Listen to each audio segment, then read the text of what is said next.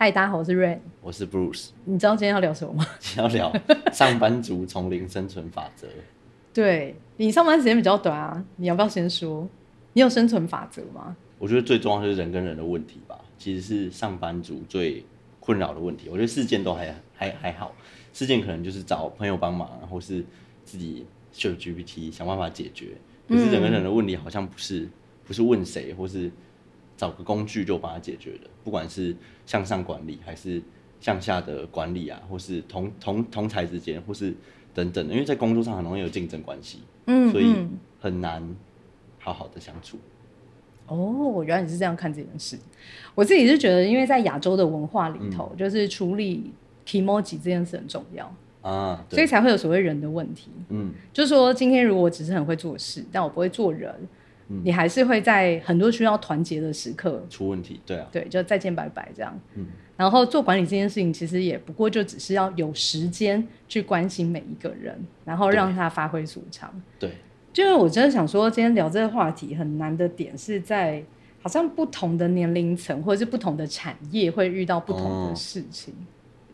怎么说？因为像我自己就是我是念媒体嘛，嗯然后出来的时候在媒体，你有看过那个《娱乐的距离》吗？媒体是不是更竞争啊？问一下在场的，媒体，就是很没有人性吧。嗯，就是有点幽默，就是一个，我觉得那概念很像是，你就人在资本社会，然后你要一直高喊说，我们是公益，我们就是、嗯嗯我们大家要团结，我们要什么的。我我脑袋中的媒体就是记者、新闻，然后很竞争，在跑独家的线那种。哦，我我不是做记者，嗯嗯，但但是我做的是公关。公关会遇到的问题是，公关会遇到的问题就是人的问题，啊因为公关就在跟人沟通，对啊，好像有不同的公关吧，就是譬如说有有办活动的公关，嗯然后有写新闻稿的公关，嗯有什么什么，但是我是做策略的公关。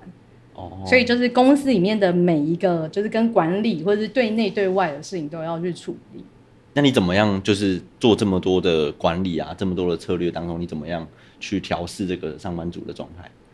我怎么回头想，我其实都想不起来我那个时候怎么做这件事情的。嗯，我我有一个，我以前去工作的时候是这样，就是因为我几乎没有用过履历表。我觉得我是算刚出来工作的时候就有点一战成名，所以就没有要需要用履历表的状态，嗯然后大家就是会用介绍的方式这样。哦，这么厉害，我跟大家比较不太一样。嗯。开始工作的时候，我我其实应该就是说，我在跟这个老板谈这份工作的时候，我都会先说，你不要定义我的工作，嗯。我会自己把我就是接下来一整年的工作排好，嗯。然后会跟你先讨论，这样、嗯。你只要给我目标就可以了。嗯，我是很很任务导向跟目标导向的人，这么任务导向的当中，你很多时候会忘了跟人之间的关系，就导致跟人很多的纷争啊，导致你就是力不从心的去处理事情。我觉得是反过来，就是我忘记我自己是谁，就是我很擅长跟每一个人相处，因为我为了要达到目标，我为了要说服这个人去放这个资源，或者是愿意做这件事情，因为你知道人跟人之间很多只是你要不要，你选择愿不愿意而已，嗯嗯嗯，其实没有。一定要怎么做？我觉得就很像是你做行销做到最后，你大概就会知道说，你真的一定要走这条路才会成功嘛？其实没有，就跟赚钱工作一样。很多人会说，不是来工作，不是来交朋友的。嗯，对，有，然后我就想说，啊，嗯就是你又不是在做作业员，嗯，只要跟人有关的事情，你就要少不了。对，你就少不了这个，因为当你要再往上，就是再往上去爬升的时候，你就会遇到这是一个一定会遇到的议题啊。我觉得这件事是为了信任。嗯，如果你今天没有办法信任这个人，不是说他能力有多好，而是这个人会落跑这件事。嗯，然后我所有的，成本全部就被这个人卷走了。嗯，所以在亚洲就很喜欢讲嘛，就是跟看女婿一样，跟这个人要不要长期合作，我要先看车品、人品、牌品是这样子。可是很多在做基层的 junior 都忘记这个事情，对他们就是 focus 在他们的事件，所以他们在往往上的时候好像就会卡住，嗯，就会觉得说为什么我都上不去？哦。然后这件事情真的就是卡在你有没有足够认识你自己。嗯嗯嗯。我以前开过咖啡厅，嗯。然后我要去邀请所有台湾艺术家去把以前没有什么文青市集这种东西，然后邀请他们来店里面放，就是卖他们的创作周边的时候，我是一天呃，应该说我一个月写了上千封的 email，能打电话就打，然后但是那个时候只有 Facebook，就是、哦，就是你最多就是写 email 或者是嗯 Facebook 去敲、去邀请啊。我是很土法练钢琴的人，所以我觉得我那时候我可能刚开始出来工作就，呃，前面我觉得至少六年的时间我都在摸索，就是别人跟我说什么我都觉得对，好，我就做。哦，是就就是很实验性的，然后做了就是撞了头破血流，再换一个方向，一直换，一直换，一直换嗯这样子。那这当中你会委屈吗？当然很委屈啊，因为我会这样问，是因为我我我在想，就是我在工作上的时候，很多时候跟你很像，就是任务导向，嗯然后牺牲掉很多人跟人之间的关系。我指的关系是我委曲求全，反正不管，我只要让这个任务达成就好，所以其他的我都可以牺牲掉。嗯嗯嗯。我那时候好像真的，我觉得我笨到我根本没有想这么多，嗯，我就只是在做，然后就是做学这样。其实我那时候也没有很崇高，觉得说啊我在学习我很快乐，没有，我每天都就是觉得很痛苦。那驱动力是什么啊、我不知道，钱不是，绝对不是钱。做媒体有钱吗？问问在场的大家。我现在认真回想一下，我觉得就是前些年都在摸索、欸，然后一直到什么时候你会去找到一个所谓的意义，或者是为何而工作？嗯，我我觉得尽管现在在做疗愈的角色，我还是不知道。就是这些事情发生就发生，过去就过去了。嗯那你说有什么生存法则吗？我发现我自己在工作上的时候，我是会去很捍卫自己权益的人。哦就是像我那个年代，我们打工没有什么最最低最低薪资，嗯我们也没有劳健保，嗯，同事可能就是私下抱怨，我就是那个很白痴，会去跟主管说，为什么没有劳健保？对，然后就被 fire 掉的人。嗯我的我好像都是走这个路线。反正我大概想要讲的是，工作是一件辛苦的事，嗯这是绝对的。嗯，是因啊，为很多人在问所谓的生存法则的时候，是因为他以为我照这样做我就会不痛苦了。这个世界上唯一会没有痛苦的人，就是只有发疯的人。嗯嗯，他就是乐在其中，不是不是不是，是真的精神有问题的人。嗯对，就是真的是精神断线的人，他才会没有痛苦这个情绪。因为嗯喜怒哀乐就是我们人常有的正常的情绪，嗯可是我们现在很常在摆脱这个情绪。嗯我觉得这件事很危险。嗯，我刚才有听到瑞你讲说工作都是辛苦的，但是我嗯痛我但但是我刚才有一个疑问是辛苦是绝对的，但是会痛苦吗？好像不一定。对，我觉得最大的差别就是，比如说我现在在做疗愈这件事情，嗯我真的不觉得痛苦，我甚至觉得有点过度幸福到每一天都还是不太确定这是真的的这种感觉。可是以前在工作的时候非常痛苦，而且那个痛苦是无论我们进办公室，无论我的手机讯息有没有响，我都觉得是痛苦的。嗯，痛苦的原因是什么？这就是我觉得我不知道的，很、哦可能各方各面吧也。有可能是因为你想逃离这个痛苦，所以现在才做疗愈师，然后自己自自己开止水之能。好像也不是，我是有点被推来。我本来打算要继续待在那个痛苦里头你，就是随波逐流，流到现在了。但我就一直被制止，就是不让我再去上班，不让我再去上班这样子。反正就比如说我待在公司就会倒掉，或者是 就是再大的集团哦都会全灭。欸。对，那那时候有点越到就是命运在要你去做些事情的时候，他会用各种方式去终结你现在正在做的事，然后你你完全意想不到的那一种。我在想我的生存法则，这几年一直在就是学了正念冥想嘛，嗯。然后学了什么萨提尔这些东西，我觉得对自己蛮重要的就是觉察。一个很重要的生存法则就是自我的觉察，因为你刚才有提到说你其实不知道你在为了什么而努力，也不知道为什么痛苦。我觉得那个时候就是一个没有觉察的状态，然后被眼前的事件也好，或是呃钱或成就都好，就是被他蒙蔽了，所以你呃没有觉察的在努力中。啊，对外面的人就是沟通方法嘛，可能现在很常来讲的那个心理安全感，或是等等的沟通技巧，或是非暴力沟通这些东西，应该都是蛮实用的技巧。嗯我自己觉得啦，如果在在我现在工作的状态来说，沟通真的很重要，然后也是一一辈子的课题啦，就是一直要去学习怎么样向上沟通、向下管理，然后甚至怎么样让你的呃同阶级的主管是信任你的。真的，我觉得这就是所谓的软技能跟硬技能啊，嗯就是，可是有没有觉察，真的差好多。对啊，就是你知不知道你在做什么？就是，所以你在问我过往的那个痛苦的时候，我很老实的告诉你，我不知道，嗯因为就算我每一天都有写日记的习惯哦，是，我是没有在做觉察的，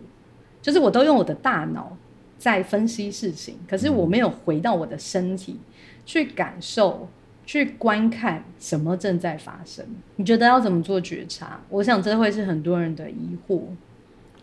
嗯，对。其实我一开始听到正念冥想，听到这些东西，我不知道它跟觉察的关联是什么。我因为我当初就是一个理工男嘛，所以我觉得这就是一个宗教仪式吗，还是怎么样？其实跟觉察我完全连不上。可是后来发现，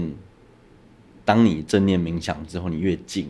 静的意思就是说你没有任何外在的东西了，你不会在吃饭的时候想工作，你不会在工作的时候想着假日要去哪里走走之类的，就是你当下只做好当下的事情，你知道现在在干嘛。嗯然后正念的时候就一直在练习，就是观察你的呼吸，然后活在当下。嗯久而久之会慢慢有这个习惯，惯性的习惯，然后就会觉察到，有时候会觉，有时候会突然跟自己对话，诶，那我为什么我今天要做这件事情？你才会开始去反思。那从这个过程当中，日复一日，你会把那个反思的时间缩短。可能你今天早上做的事情，晚上反思，你会到早上做，中午反思，甚至到现在做，下一秒反思刚刚怎么了。然后到现在有时候可以意识到说，哎，我做这个决定是为了什么？那如果我觉得，哎，好像有矛盾、有冲突，那为什么我要做这个决定？嗯嗯嗯，因为我发现我自己这件事很有趣，因为比如说我工作可能就痛苦了一个某一个数字，我还是不想承认我的年资。然后在我开始去做这个呃，就是所谓的疗愈修行，嗯我我觉得我不是疗愈师啦，我不能用“师”这个词，因为呃，我觉得那个是我跟我自己的事。嗯那我在做这一个疗愈的角色的的这这几年，我好像已经习惯到是，其实每一刻都是在跟自己对话。所以像我刚刚就是一边在吸收你的好多东西哦，然后一边在跟我自己对话，这样子。是，这就是觉察。生存法则，我觉得最重要真的是跟自己对话。嗯就是很很多人，呃，我我我前几天去成品，然后很多工作的书嘛，教你怎么样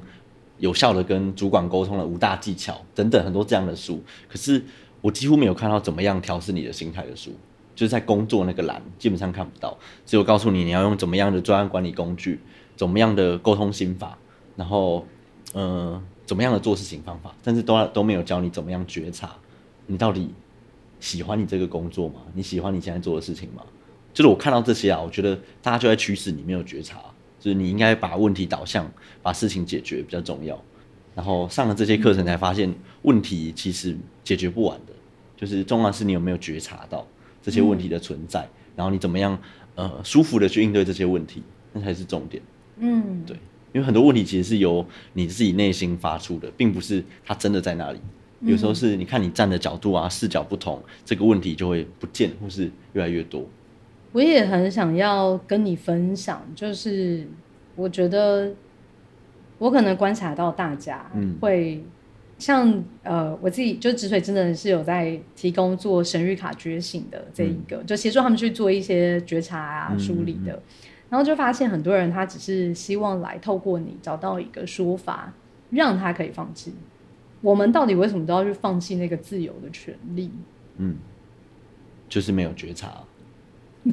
理工男。对，就是 一直在归纳。OK，好的，谢谢，谢谢大家，我们时间到了，这样。就是，但但觉察这件事真的太难了，我对，其实它其实它是一个很大的议题啊，不是说简单讲讲要觉察就要觉察。而且它也不是一个 SOP，不是说做一个动作哈，就是一二三觉察，那结果呢？对，它是要时刻去练习，然后找到各种不同的方法，因为觉察是一个概念，那它有太多的法门可以帮助你去觉察了，嗯太多的方法可以让你去练习了。然后我刚才突然想到，就是觉察这件事最棒的，其实除了知道在干嘛，你刚刚说智障在干嘛？哦，知道在干嘛，知道在干嘛。对，最最大的一个好处是知道你有选择，就是你不是只是哦只能做或不做，你可能有更多的选择。我在做跟不做中间有其他的路，我可以有更多不同的想法出现。我觉得这是觉察最可贵的东西。然后提到那个生存法则，对我自己啊，我不知道是因为理工男的关系，我第一我刚才突然想到的是，怎么样可以一直让工作在心流当中，这也是蛮重要的，因为我还蛮追求心流的，是就是工作没有在心流当中，其实是很痛苦的。我自己觉得啦，因为我经历过长时间的心流状态，我知道那个带给我的满足感嘛是很大的。心流就是你在萨尔达的时候，你可能打一打就觉得，哎、三个小时过了，五个小时过了，八个小时过了，但是你觉得只有一个小时，那就是心流。嗯嗯，然后在工作当中的时候，你的学习的曲线是直线成长的，嗯。然后忽视了时间，忘了中餐，忘了晚晚晚餐，这个时候我觉得就是进入心流的状态，你讲到心流这件事情，我觉得做热爱的事情，当然进入心流很简单，很容易对。但是你要怎么样在你其实没那么喜欢的事情上进入还能进那个心入心流，对，我觉得是去拥抱那一个状态。嗯。那个所谓拥抱是，譬如说你在拉筋，嗯，很痛苦对，就是为什么内观最近这么红，就是啊，你你要去学习这个事情，你很痛苦，你很你知道这整件事情做完，你可能都不会获得什么，但你还是拥抱它。嗯，我觉得这需要很需要练习勇。气啊，对啊，然后这件事情可能在我们小时候的教育框架是不太出现。对，没错，嗯，就是不喜欢的事情就硬着头皮做啊，想办法去做啊，想办法把事情解决掉啊，从来不会想说。我还会把水打翻在作业，就是你小时候不知道那个写字本嘛，嗯。我就会把水打翻在作业本上，然后趴在上面睡觉，然后然后看着我妈说：“哦，睡觉都流口水了。”然后本子烂掉没办法写，然后就被海打一顿，这样子。就是逃哎、像像我觉得你就是很励志的，但是其实我也会逃跑，我是因为这几年这样子接触这些东西，我才知道怎么样转换视角去接纳不同的事情，甚至接纳不同的自己。不然在过去的时候遇到我啦，我遇到上司或是遇到爸妈，只要有责任性、有权威感的东西，嗯我都会逃跑，甚至是回我的话语会回避性的去，呃，我会回避性的去回应这些东西，因为我担心担责任，我担心要背什么样的事情，所以我会我会回避。但是现在，特别是遇到不喜欢的事情，我宁可不做，最好都不要，对，最好都不要找我。对，可是现在就有一种不是逼不得已，但有时候会有逼不得已的状态。但是我会学习，就是用不同的视角去看待这个事情。嗯可能你比较坦然一点去面对它，就会比较坦然一点面对它。而且很多时候不是你不喜欢这个事情，是你不接纳自己在面对这这件事情的状态，或是过去有什么样的事情导致你遇到类似的事情，你是有抗拒感的。对，然后现在比较学习怎么样去解决这个抗拒感，去接纳这个抗拒感，或是允许这个不舒服，就是在你的身体上存在。我我以前在看到这种转念呐、嗯。就是文章或者像你这样的人的时候，我都会觉得哦，对，哎我之前也是、哎。很翻白眼，嗯想说我觉得那是一个经历的。想的这么轻松，嗯嗯，但对我觉得那真的是一个你必须要体验过，对你没有体验过，你会觉得哇高大上，讲个什么屁话，嗯嗯嗯嗯就是也也因为真的很多人在讲屁话，就是你你有没有当过社畜啊？在讲这种话。对，之前我看到这种文章也是这样想，可是嗯当你真的经历过的时候，你会发现，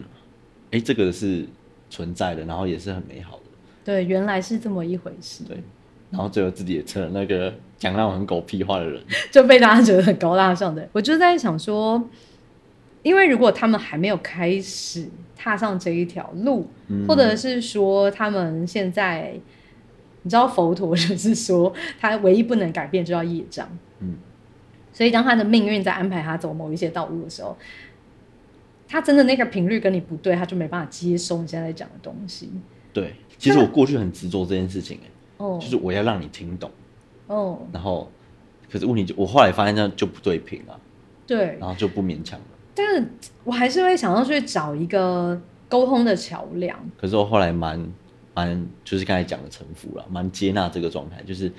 他好像是一个必经的路程。然后遇到不对频的人，我我觉得每一个人他都有他现现在生命正在走的路，他在他的状态内，他在他的状态内，所以我不用强求他要拉到哪一个状态，因为嗯他势必要去经历那一段路，才会走到现在。嗯对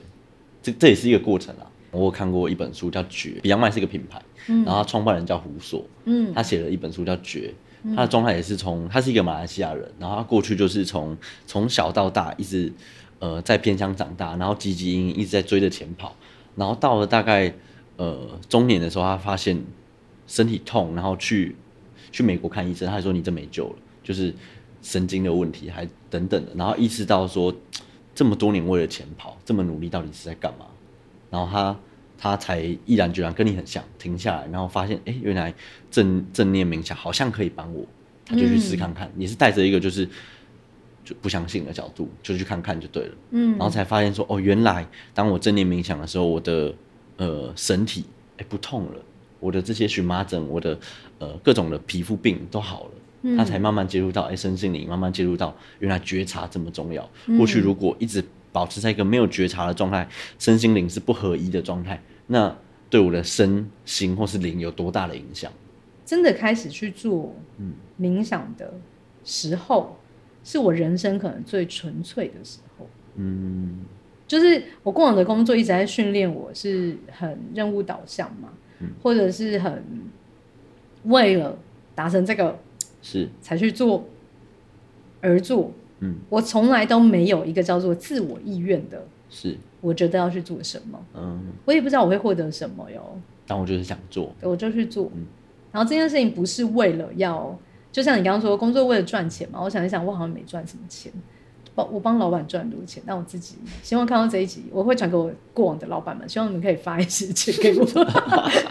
然后 对，举例来讲，你不要去盲目的追寻，说我一定要做主管，我一定要做老板，那。其他位置谁要来做呢？是啊，是啊，就是也不是说你今天学会了觉察，你就会往上爬，因为我觉得这件事情还是跟你的命运有关系。不如好好做人，保持身体健康，然后人生走一个开始播放人生跑马灯的那一刻，你不会有太多的愧对。但是我好，我好期待大家的分享哦，因为我总觉得。像这样的主题里头，我我觉得是因为我们两个人都不是走一个要输送你一定要怎么样的人，因为我们就很讨厌这种框架，所以